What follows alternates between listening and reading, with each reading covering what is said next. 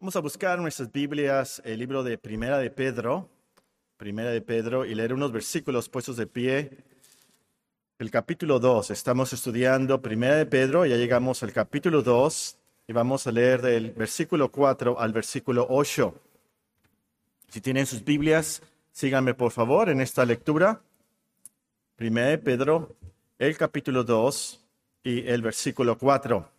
Refiriéndose a nuestro Señor Jesucristo, el apóstol Pedro dice, acercándonos a Él, piedra viva, desechada ciertamente por los hombres, mas para Dios escogida y preciosa. Vosotros también, como piedras vivas, edificados como casa espiritual y sacerdocio santo, para ofrecer sacrificios espirituales aceptables a Dios por medio de Jesucristo. Por lo cual también contiene la escritura. He aquí, pongo en Sion la principal piedra del ángulo, escogida y preciosa, y el que creyere en él no será avergonzado. Para vosotros, pues, los que creéis, él es precioso, pero para los que no creen, la piedra que los edificadores desearon ha venido a ser cabeza del ángulo, y piedra de tropiezo y roca que hace caer, porque tropiezan en la palabra, siendo desobedientes, a lo cual fueron también destinados. Hasta aquí la lectura de la palabra de Dios. Vamos a orar para que Dios nos ayude a entenderla y aplicarla. Todos orando al Señor.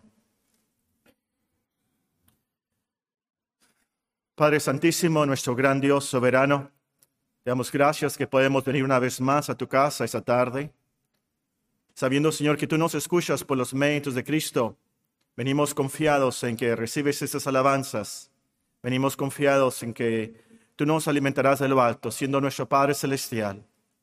Si nosotros sabemos dar buenas dádivas a nuestros hijos, cuanto más tú, como nuestro Padre Celestial, darás al Espíritu Santo a los que nos lo pidan. Ahora, Señor, te pedimos, que, te pedimos que tú envíes a tu Espíritu Santo y que nos ilumines, nos salves, nos transformes, nos alimentes de lo alto, a cada uno lo que necesitamos. Te rogamos esta tarde como iglesia por aquellos hermanos que que sufren, especialmente te pedimos por nuestros hermanos en Brasil, por nuestros hermanos en la India. Ten compasión de ellos, de sus familias, de los niños. Oh Señor, que eh, sobre todo los niños cristianos y los jóvenes cristianos no se confundan en esos tiempos tan severos y duros, pero que crean en el amor de Dios y que tú estás en control, que tú los amas. Te pedimos de una manera especial que tú los fortalezcas en el hombre interior, a ellos, te pedimos asimismo, Señor, por nuestros hermanos en España, nuestros hermanos Phillips. Te rogamos por nuestros hermanos en Chihuahua, nuestros hermanos Orozco, nuestros hermanos Alcaraz. Bendice la obra en Cuauhtémoc. Bendice asimismo la obra en Veracruz. Bendice a nuestros hermanos Peña, nuestros hermanos Reyes.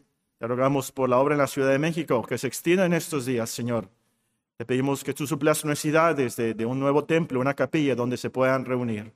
Te pedimos por la familia de nuestro hermano Jason asimismo por su esposa y sus hijos.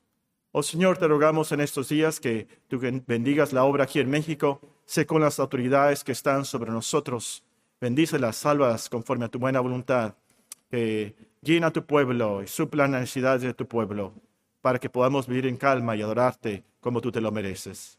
Si hablo esa tarde, Señor, que no sean palabras solamente, sino también que sean con poder, en el Espíritu Santo y en plena certidumbre y todo para la gloria y exaltación de nuestro Señor Jesucristo, en quien te pedimos estas cosas. Amén. sentémonos, hermanos. Como título para este mensaje propongo Misericordia Soberana. Misericordia Soberana. Y nuestro texto para esta tarde es el pasaje que leímos de Primera de Pedro, el capítulo 2, especialmente el versículo 7 y el versículo 8.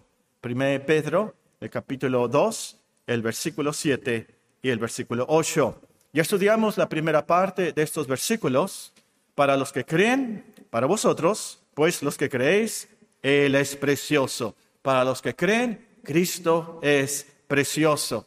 Y claro que es precioso, pues reconocemos que Él es nuestro Creador, el que nos da la vida, el que nos sustenta, pero sobre todo Él es nuestro Salvador, o como dice en Hebreos 12, el autor y consumador de nuestra fe. Él es nuestro sacerdote, nuestro profeta y Rey.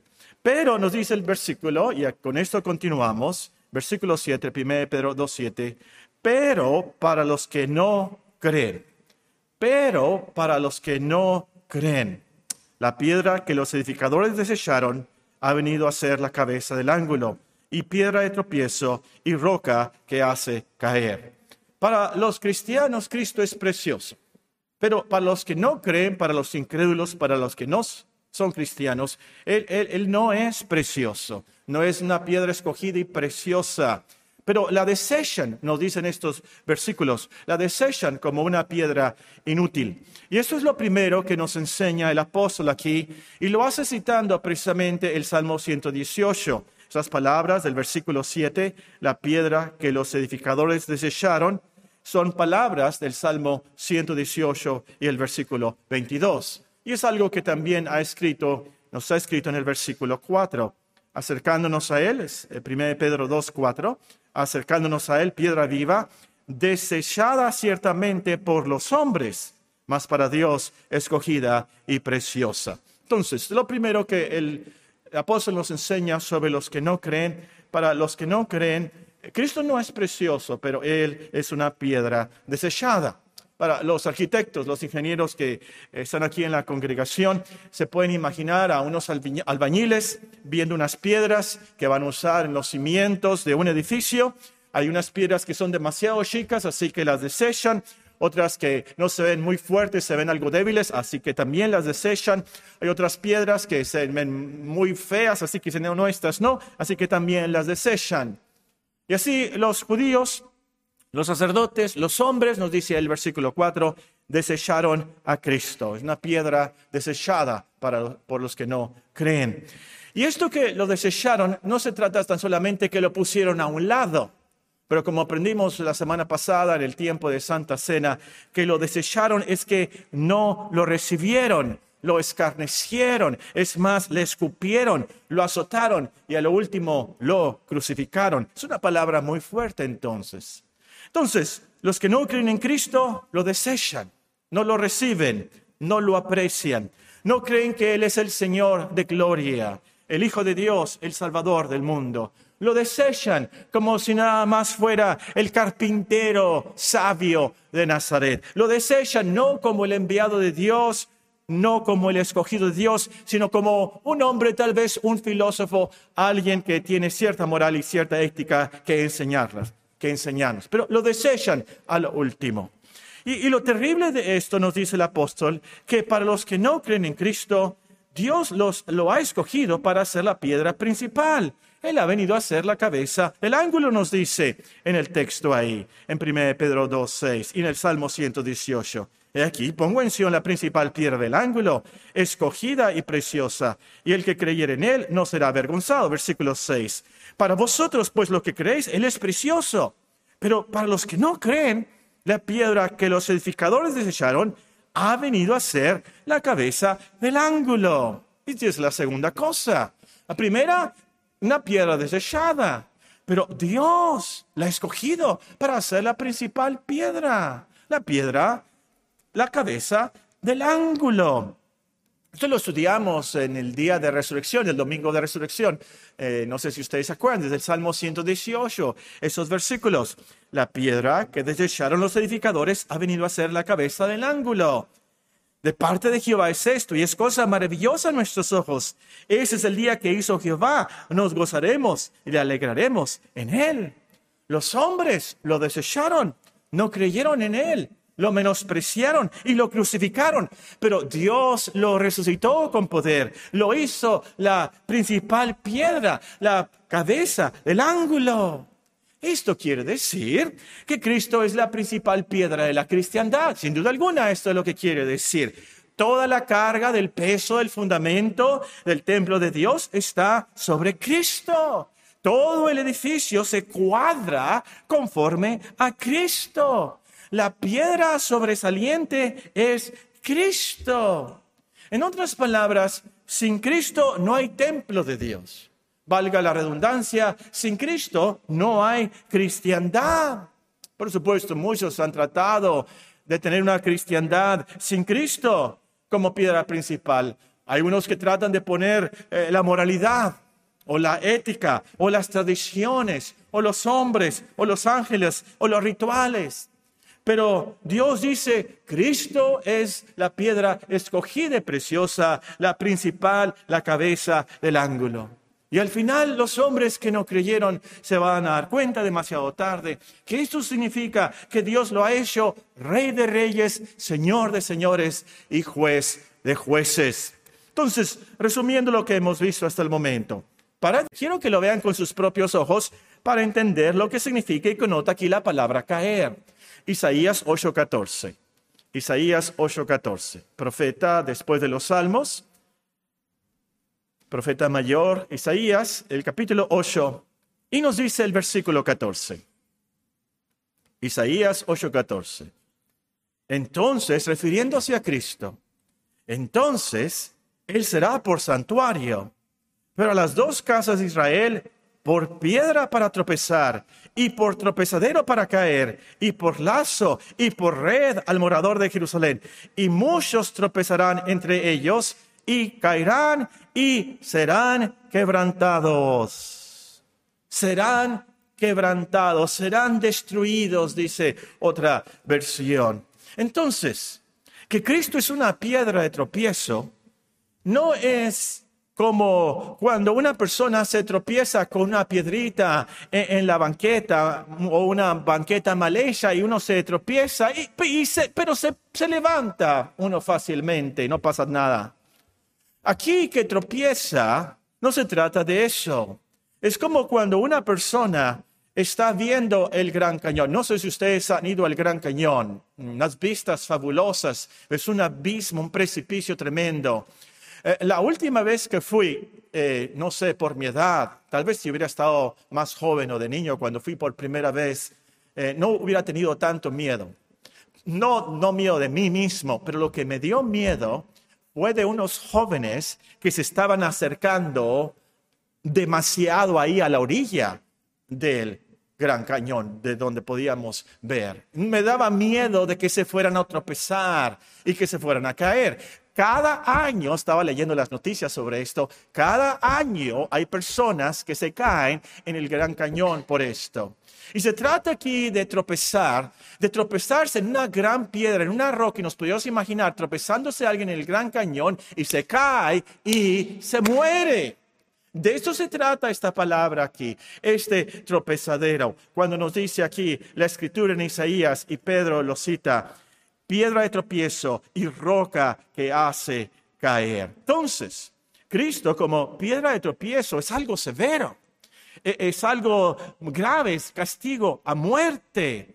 Ahora, el apóstol Pedro nos enseña en las últimas frases del versículo por qué sucede esto. Nos dice la última parte del versículo, porque tropiezan en la palabra, siendo desobedientes, a lo cual fueron también destinados.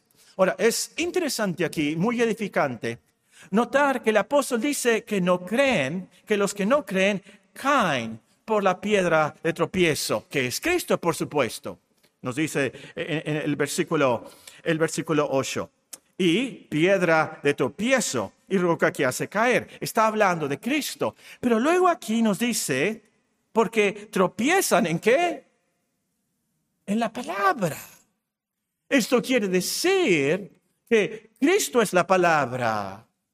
Conocemos a Cristo por la palabra. No podemos conocer o creer en el Cristo real aparte de la palabra. Tropiezan en Cristo, tropiezan a la palabra, nos dice. Esto quiere decir, conocemos a Cristo. El Cristo de Dios tan solamente lo podemos conocer por la palabra de Dios. Las pinturas, las imágenes de Cristo, las tradiciones sobre Cristo, nuestras imaginaciones sobre Cristo son falsas. Entonces, amigo, hermano, ¿quieres conocer al Cristo de Dios? ¿Quieres conocer al Cristo que salva, al Cristo que consuela? Él está en la palabra y solamente en la palabra de Dios. Creo que ya les conté eh, una vez algunos que creen que soy pentecostal y creo que a lo mejor sí soy un pentecostal en secreto. Lo que me pasó una vez que yo venía de la casa aquí a la iglesia, Y no sé, no, me acuerdo realmente exactamente en qué venía pensando, pero venía yo meditando en conocer a Cristo. Y como, por ejemplo, Jonathan Edwards nos habla, ese gran filósofo y, cristiano eh, que estuvo en los avivamientos, cómo él hablaba de Cristo y de ver la gloria de Cristo. Y, yo pensaba, ¿por qué esto nos falta a nosotros? Esto me falta a mí, Paco Orozco, de, de, de conocer a Cristo. Y me llegó a mi mente, no les voy a decir que me habló una voz, pero sí es un sentimiento muy firme y muy real. Paco, tú puedes conocer a Cristo y debes conocer a Cristo en la Biblia. Dios nos ha revelado a Cristo en la Biblia y en la Biblia nada más. Paco, tú tienes a Cristo en la palabra de Dios. Esta es una doctrina, una enseñanza tan, tan básica. Pero muchas veces el diablo nos puede decir y nos puede hacer dudar o nos puede tentar si Dios te revelara a Cristo y tengas esa emoción de esos cristianos y puedas ver, sentir y hasta unos hablan de palomas y luces y escalofríos espirituales. Cuando Dios nos dice, Cristo está aquí, todo lo que necesitan saber para ser salvos y conocer a mi Cristo está en la palabra de Dios. Muy, pero muy importante esta lección que nos da aquí el apóstol. Otra cosa que hay que notar es que el apóstol ya ha mencionado la palabra. Ese es uno de los problemas, ¿verdad? Cuando estudiamos eh, los libros versículos por versículos, y en vez de pasajes por pasajes, y nos olvidamos de lo que hemos estudiado hace meses. Hace meses notamos la palabra en el capítulo 1 y en el versículo 23. Capítulo 1 y versículo 23. Siendo renacidos, no de simiente corruptible, sino de incorruptible, por la palabra de Dios que vive y permanece para siempre porque toda carne es como hierba y toda la gloria del hombre como flor de la hierba. La hierba se seca y la flor se cae, mas la palabra del Señor permanece para siempre. Y esta es la palabra que por el Evangelio os ha sido anunciada. Entonces, los incrédulos, los que no creen, tropiezan a la palabra de Dios específicamente la palabra de Cristo, la palabra del Evangelio. Se les hace increíble, les causa un gran tropiezo que un carpintero de Nazaret sea el Cristo, el Salvador del mundo. Se les hace un tropiezo, como nos dice en 1 Corintios 1:23. Se les hace un tropiezo que un Cristo, un carpintero crucificado, sea el Salvador del mundo. ¿Cómo es posible? Ese fue el gran tropezadero de los judíos, nos dice 1 Corintios 1.23. Y también el gran tropezadero fue, no tan solamente que fue un hombre, un carpintero crucificado, pero también que vamos a creer en Él, confiar en Él y que eso es todo lo que necesitamos para ser salvos. Es decir, que no se trata de nuestras obras, nuestras obediencias a la ley de Dios, pero que se trata de abandonarnos, confiar totalmente en lo que hizo Cristo por nosotros. Y eso fue un gran tropezadero, y es un gran tropezadero hoy en día también. Venlo con sus propios ojos. El apóstol, por cierto, eh, usa, cita los mismos versículos que Pedro. Vean Romanos 9. Leímos Romanos 9 por una razón, bueno, por varias razones. Pero una de las razones fue estos últimos versículos de Romanos 9. Voy a comenzar a leer en el versículo 30. Romanos capítulo 9 y el versículo 30. ¿Qué pues diremos? Que los gentiles que no iban tras la justicia han alcanzado la justicia, es decir, la justicia que es por la fe. Mas Israel, que iba tras una ley de justicia, no la alcanzó. ¿Por qué? Porque iban tras ella no por fe, sino por las obras de la ley. Pues tropezaron en la piedra de tropiezo. Como está escrito, he aquí pongo en Sión piedra de tropiezo y roca de caída, y que el que creyera en él no será avergonzado. El gran tropezadero fue Los judíos y los hombres de hoy en día también quieren ser salvos por lo que ellos hacen, por sus logros, en vez de fe, confianza en Cristo, el Cristo crucificado, el Cristo de Dios. Ese hombre, el carpintero Nazaret, pero es un hombre Dios, el Hijo de Dios. Ese fue el tropezadero y es a lo que nos dice el apóstol Pedro y piedra de tropiezo y roca que hace caer. Ahora, la siguiente frase de nuestro texto nos explica que el problema de esos que no creen es que son desobedientes. Piedra de 1 Pedro 2.8, piedra de tropiezo y roca que hace caer porque tropiezan en la palabra siendo desobedientes, siendo desobedientes. Su naturaleza es la de ser desobedientes. Y el punto aquí que hay que subrayar es que no creer a lo último es no obedecer. Lo repito, no creer a lo último es no obedecer. Si tú no crees, si tú no crees, tú estás desobedeciendo a Dios porque Él te dice, cree en mi palabra. Él te dice, cree el Evangelio. Él te dice, cree el mensaje que yo te he dado acerca de mi hijo. El problema es la desobediencia a Dios. Lo que nos dice aquí. Ahora, lo contrario es verdad, ya lo hemos visto, lo notamos ya en los versículos anteriores. Los que creen son obedientes, son hijos obedientes, nos dice el apóstol Pedro. Son obedientes a la fe, como nos dice el apóstol Pablo. Y por eso no tropiezan a la palabra, porque la obedecen. Por eso Cristo les es precioso, por lo que la palabra dice acerca de Cristo. Por eso creen en Él y por eso son aceptados por Dios. Pero volviendo a la descripción aquí de los que no creen, los incrédulos.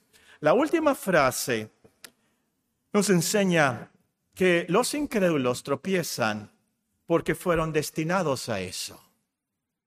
Porque tropiezan en la palabra siendo desobedientes, a lo cual fueron también destinados.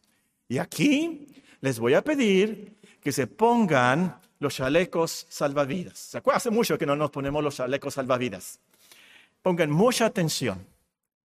Porque como dice el apóstol Pedro en la segunda de sus epístolas, Vamos a decir algunas cosas difíciles de entender, las cuales los indoctos e inconstantes tuercen, como también las otras escrituras para su propia perdición. Y es por eso que eh, la confesión de fe nos advierte. La doctrina de este alto misterio de la predestinación debe tratarse con especial prudencia y cuidado, para que los hombres, al atender la voluntad de Dios revelada en su palabra y al ceder en obediencia a ella, puedan, por la certeza de su llamamiento eficaz, estar seguros de su elección. De esta manera, esta doctrina proporcionará motivos de alabanza, reverencia y admiración a Dios, humildad y diligencia abundante consuelo a todos los que sinceramente obedecen al Evangelio. Y eso es lo que quiero para nosotros en esta tarde. Pero les advierto, pónganse en sus salvavidas sus chalecos de, salvavidas, sus cinturones de seguridad bien fuerte. Muy bien, ¿listos? ¿Todos listos? El versículo claramente nos enseña que los incrédulos, los que no creen, tropiezan, son destruidos porque fueron destinados a eso. Unas preguntas básicas van a guiar nuestro estudio para que no nos hundamos y nos ahoguemos. Muy bien, primera pregunta. ¿Quién los destinó? ¿Quién los destinó a ese tropiezo? ¿Quién los destinó a esa desobediencia? ¿Quién los destinó al último a todo esto? La respuesta es Dios. Tiene que ser Dios. No puede ser el diablo, no pueden ser los ángeles, no pueden ser los hombres. Dios es el que está en el trono el que manda y ordena todo lo que está en el universo. Entonces, ya que Dios lo destinó, sabemos que no fue algo injusto, todo lo contrario, fue algo muy justo y para su gloria. Muy bien. Primera pregunta, muy fácil, básica. ¿Quién destinó esto? Dios, tiene que ser Dios. Muy bien. Segunda pregunta, ¿a quién destinó Dios? nada más a los incrédulos. No. Dios destinó todas las cosas.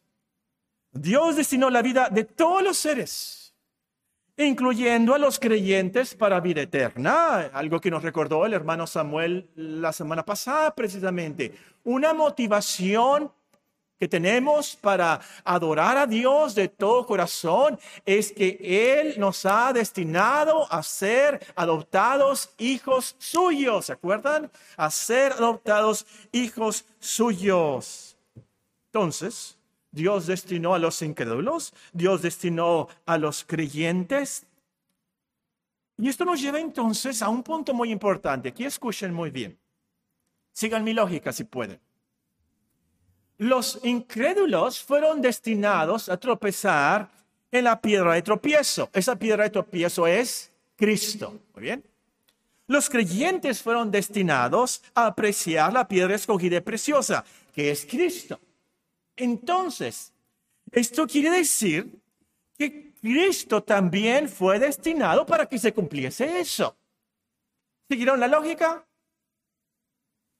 La piedra desechada es Cristo, la piedra preciosa es Cristo. Quiere decir entonces que Cristo no tan, Dios no tan solamente destinó a los que no creen, Cristo destinó a los que creen, pero también Cristo destinó a Cristo. Y esto lo pueden ver con sus propios ojos en este mismo libro. Vean 1 Pedro capítulo 1, 1 Pedro el capítulo 1, y voy a comenzar a leer en el versículo 18. 1 Pedro, el capítulo 1 y el versículo 18 sabiendo que fuiste rescatados de vuestra vana manera de vivir, la cual recibisteis de vuestros padres, no con cosas corruptibles como oro o plata, sino con la preciosa sangre de Cristo, como de un cordero sin mancha y sin contaminación. Ya, ¿qué? destinado desde antes de la fundación del mundo. Ya destinado desde antes de la fundación del mundo, pero manifestado en los posteros tiempos por amor de vosotros y mediante el cual creéis en Dios. Precioso esto, tremendo. Es por eso que en Apocalipsis Juan se atreve a decir que Él es el Cordero inmolado desde antes de la fundación del mundo. Ya estaba destinado, decretado e iba a suceder 100% seguro. Muy bien, esto nos da la respuesta a la tercera pregunta. La tercera pregunta es, ¿cuándo destinó Dios a los incrédulos para la destrucción eterna? ¿Cuándo destinó Dios a los creyentes para vida eterna? ¿Cuándo destinó a Dios, a Cristo, para ser el Salvador de los creyentes? ¿Cuándo? Lo acabamos de leer. Desde antes de la fundación del mundo. No me quiero robar el fuego, los truenos eh, del hermano Samuel, pero tan solamente les voy a leer Efesios capítulo 1 y versículo 4 y 5. Véanlo. Efesios capítulo 1, el versículo 4 y versículo 5. Confirma aquí la respuesta. Bendito sea el Dios y Padre de nuestro Señor Jesucristo, que nos bendijo con toda bendición espiritual en lugares celestiales en Cristo, según nos escogió en Él antes de la fundación del mundo, para que fuésemos santos y sin mancha delante de Él, en amor, habiéndonos predestinado para ser adoptados hijos suyos por medio de Jesucristo, según el puro afecto de su voluntad. Esta verdad nos enseña, fuimos destinados desde antes de la fundación del mundo, buenos y malos, Cristo también, desde antes de la fundación del mundo. Esto quiere decir que no fue por nuestras obras, no fue por nuestros logros, todavía no existíamos, todavía ni siquiera nacíamos. Es por eso que el apóstol Pablo, Pablo usa esta misma ilustración hablando de Esaú y Jacob. Y dice, todavía ni siquiera nacían. Estaban en el vientre de su madre, no hacían ni algo bueno ni algo malo, y Dios ya había escogido a Jacob. Lo dice muy fuerte ahí. A Esaú odié más a Jacob. Amén. Y el contexto es ese, de la elección de Dios, de la predestinación de Dios. Entonces, Dios no nos destinó, no nos predestinó por algo que nosotros íbamos a hacer o no hacer. Y también es absurdo. Hay algunas personas que dicen, es que Dios sabía quién iba a creer en él. Esto es absurdo y lógico, porque ustedes saben muy bien que la fe es un don de Dios. Es algo que Dios nos da. No fue por eso que Dios nos predestinó entonces. La única razón por la cual Dios nos destinó como nos destinó fue según el puro afecto de su voluntad. O como dijo nuestro Señor Jesucristo, porque así, oh Padre, te agradó. O para usar las palabras del apóstol Pablo, fue el beneplácito de Dios quien habiéndonos predestinado conforme al propósito del que hace todas las cosas según el designio de su voluntad. Porque así fue la voluntad de Dios. Muy bien. Estas respuestas nos llevan a las siguientes conclusiones sobre nuestro pasaje. Y ustedes pueden eh, checarlas y cotejarlas a ver si es cierto o no. Primera conclusión, que para Dios el mundo se divide en los que creen y los que no creen. Para Dios el mundo no se divide en blanco y negros, ricos o pobres, jóvenes o viejos, sabios o necios. Para Dios el mundo se divide en los que creen que Cristo es precioso o Cristo es desechado. Son las únicas opciones. Toda tu vida entonces, toda tu religión, el final de tu vida depende si crees o no en el Cristo de la Biblia, en el Cristo de la palabra de Dios. Tú tendrás vida eterna si crees que Cristo es la piedra escogida y preciosa pero muerte eterna si tú lo ves como una piedra desechada que no tienes por qué creer en él. Entonces mi llamado, mi urgencia, mi amonestación, mi ruego es, cree en Cristo. ¿Por qué no crees en Él? ¿Qué te causa tropiezo? ¿Qué te ofende de Cristo? Hay muchas cosas que te pueden ofender de los cristianos. Pero no hay nada en el mundo que te puede ofender de Cristo cree en Él. Segunda conclusión, que nuestra salvación, nuestra fe, no depende de nosotros, pero de la predestinación de Dios. Nuestra salvación, aún nuestra fe, no depende de nosotros, pero de la predestinación de Dios. Escuchen muy bien aquí. A unos pecadores, desobedientes de nacimiento, Dios destinó a vida eterna, por lo cual les designó un Salvador y en su tiempo les dio el don de la fe. ¿Sí o no? Sí, es cierto. A otros, pecadores de nacimiento, desobedientes de nacimiento, Dios destinó a la perdición eterna, por lo cual no les dio el don de la fe y dejó que siguieran su camino a la destrucción por sus propios pecados. ¿Sí o no? Sí, lo que acabamos de leer. Unos pecadores los otros pecadores. Unos desobedientes de nacimiento, los otros también desobedientes de nacimiento. ¿Cuál fue la diferencia? ¿Cuál es la diferencia? La voluntad de Dios, la misericordia soberana de Dios. Esto es lo que los teólogos llaman la doble predestinación. Y es bíblico pensar en eso entendemos que si somos salvos es por la pura misericordia de Dios. Y si no somos salvos es porque Dios lo quiso así por causa de nuestros pecados. No hay ninguna injusticia en Dios. Los dos grupos éramos pecadores. Si Dios nos escogió, fue por su pura misericordia soberana. O como dice en Romanos 9, tendré misericordia del que tendré misericordia, tendré compasión del que yo tendré compasión. Ninguno de nosotros merecíamos ser destinados para salvación. Ninguno de nosotros. Y me atrevo a decir con mucha reverencia ante la sabiduría eterna de Dios, Cristo no merecía ser sacrificado en el Calvario. Para mí esto es lo más tremendo e increíble del decreto de predestinación. En ese decreto, en ese plan de Dios, también era que su Hijo fuera destinado a morir en la cruz por nosotros. Eso es lo que no entiendo. Eso es lo que no entiendo. Es para mí incomprensible, increíble y maravilloso.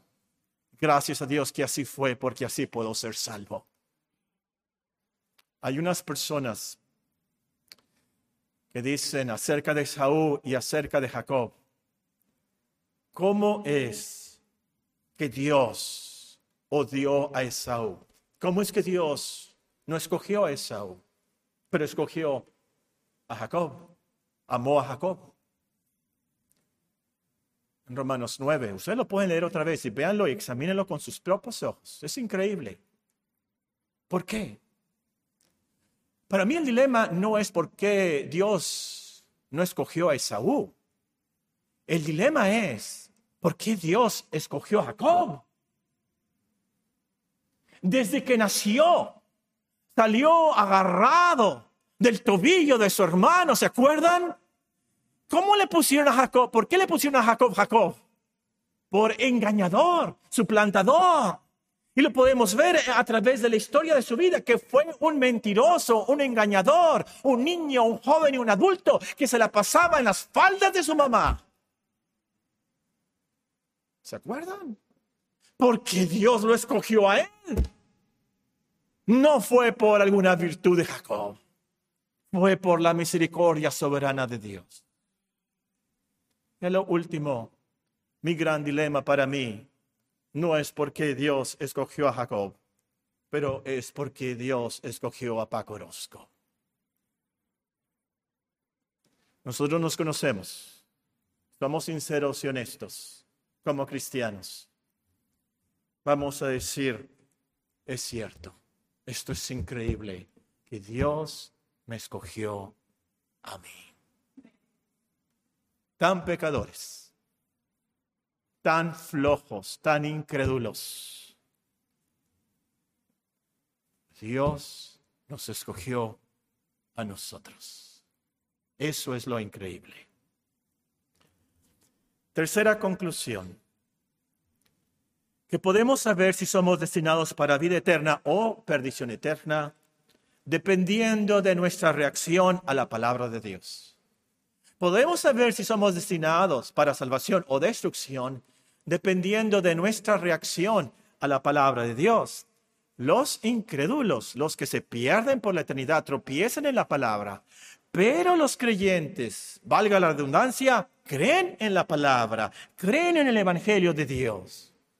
¿Lo crees tú? ¿Crees la palabra de Dios? Esa es la pregunta aquí. No te preguntes aquí al salir de la iglesia, destinado o no? Esa no es la pregunta. La pregunta es, ¿crees? ¿Crees el Evangelio?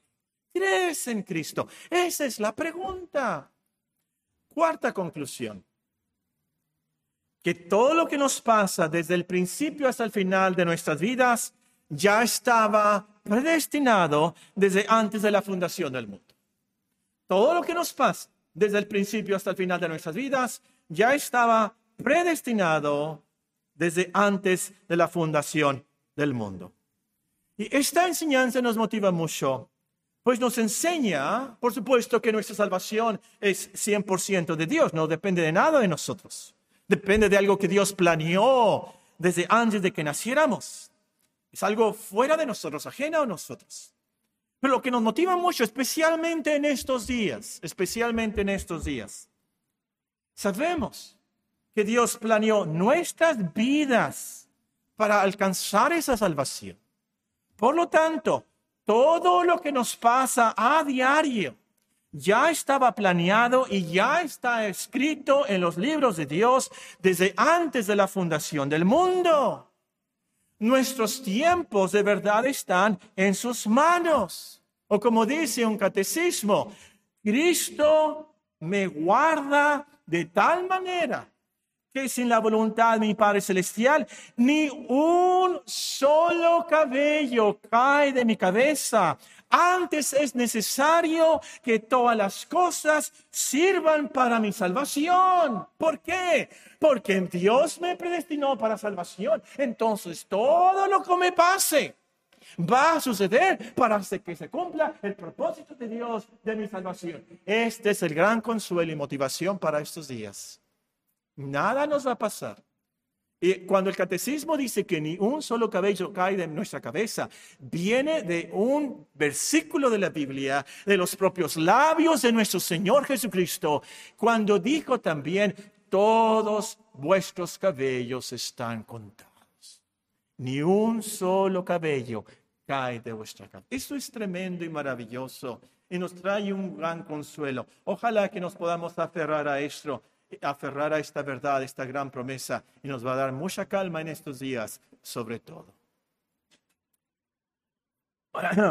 Tal vez alguien inteligente esté pensando, entonces Paco, si lo que dijiste es cierto, si lo que aprendimos es cierto, entonces ¿para qué evangelizamos?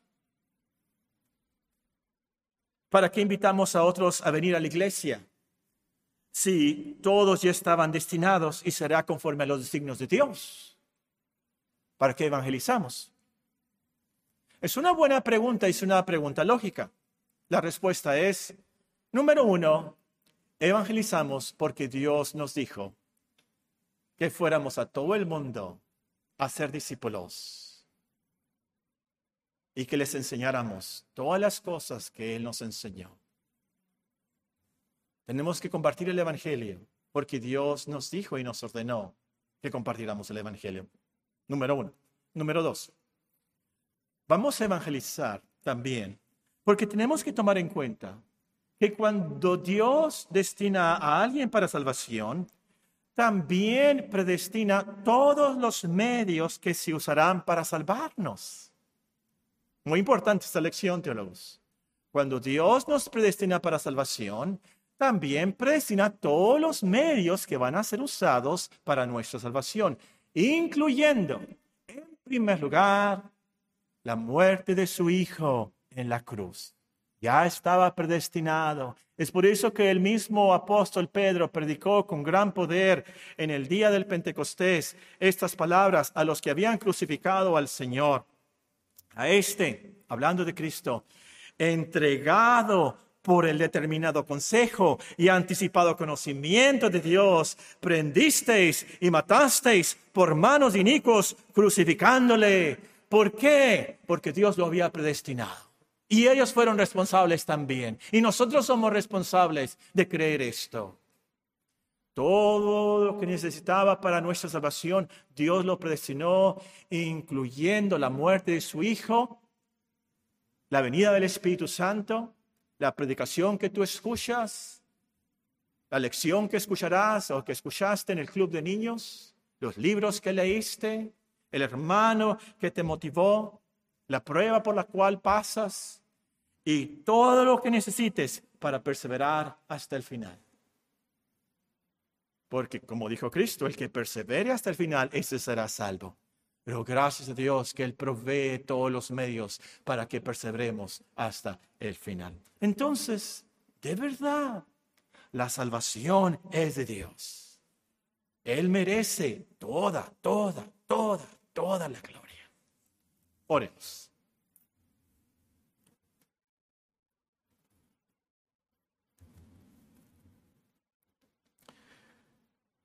Acercándose a Él, piedra viva, desechada ciertamente por los hombres, mas para Dios escogida y preciosa. Vosotros también como piedras vivas, sed edificados como casa espiritual y sacerdocio santo, para ofrecer sacrificios espirituales aceptables a Dios por medio de Jesucristo. Por lo cual contiene también la escritura, y aquí pongo en Sion la principal piedra del ángulo, escogida y preciosa. El que creyere en él no será avergonzado. Para vosotros, pues, los que creéis, Él es precioso. Pero para los que no creen, la piedra que los edificadores desecharon ha venido a ser la cabeza del ángulo, piedra de tropiezo y roca que hace caer. Porque tropiezan en la palabra, siendo desobedientes. a lo cual fueron también destinados. Mas vosotros sois linaje escogido, real sacerdocio, nación santa, pueblo adquirido por Dios para que enunciéis las virtudes de aquel que os llamó de las tinieblas a su luz admirable. Vosotros, que en otro tiempo no erais pueblo, pero ahora sois pueblo de Dios, que en otro tiempo no habías alcanzado misericordia, pero ahora habéis alcanzado misericordia. Gloria a Dios. Padre Santísimo, nuestro gran Dios soberano, te pedimos que tú tengas a bien inyectar estas lecciones a nuestros corazones, estas grandes promesas que nos dan paz y consolación, sabiendo que tú nos salvas, siendo nosotros tan desobedientes, tan pecadores, tan débiles, tú nos salvas por los méritos de Cristo, algo que has hecho desde antes de la fundación del mundo y para la eternidad. Confiamos en tu palabra, confiamos en el Evangelio. Ayúdanos, Señor, a vivirlo y agradecerte y alabarte con nuestra voz, con nuestro corazón y con nuestra vida. En Cristo Jesús, nuestro precioso Salvador.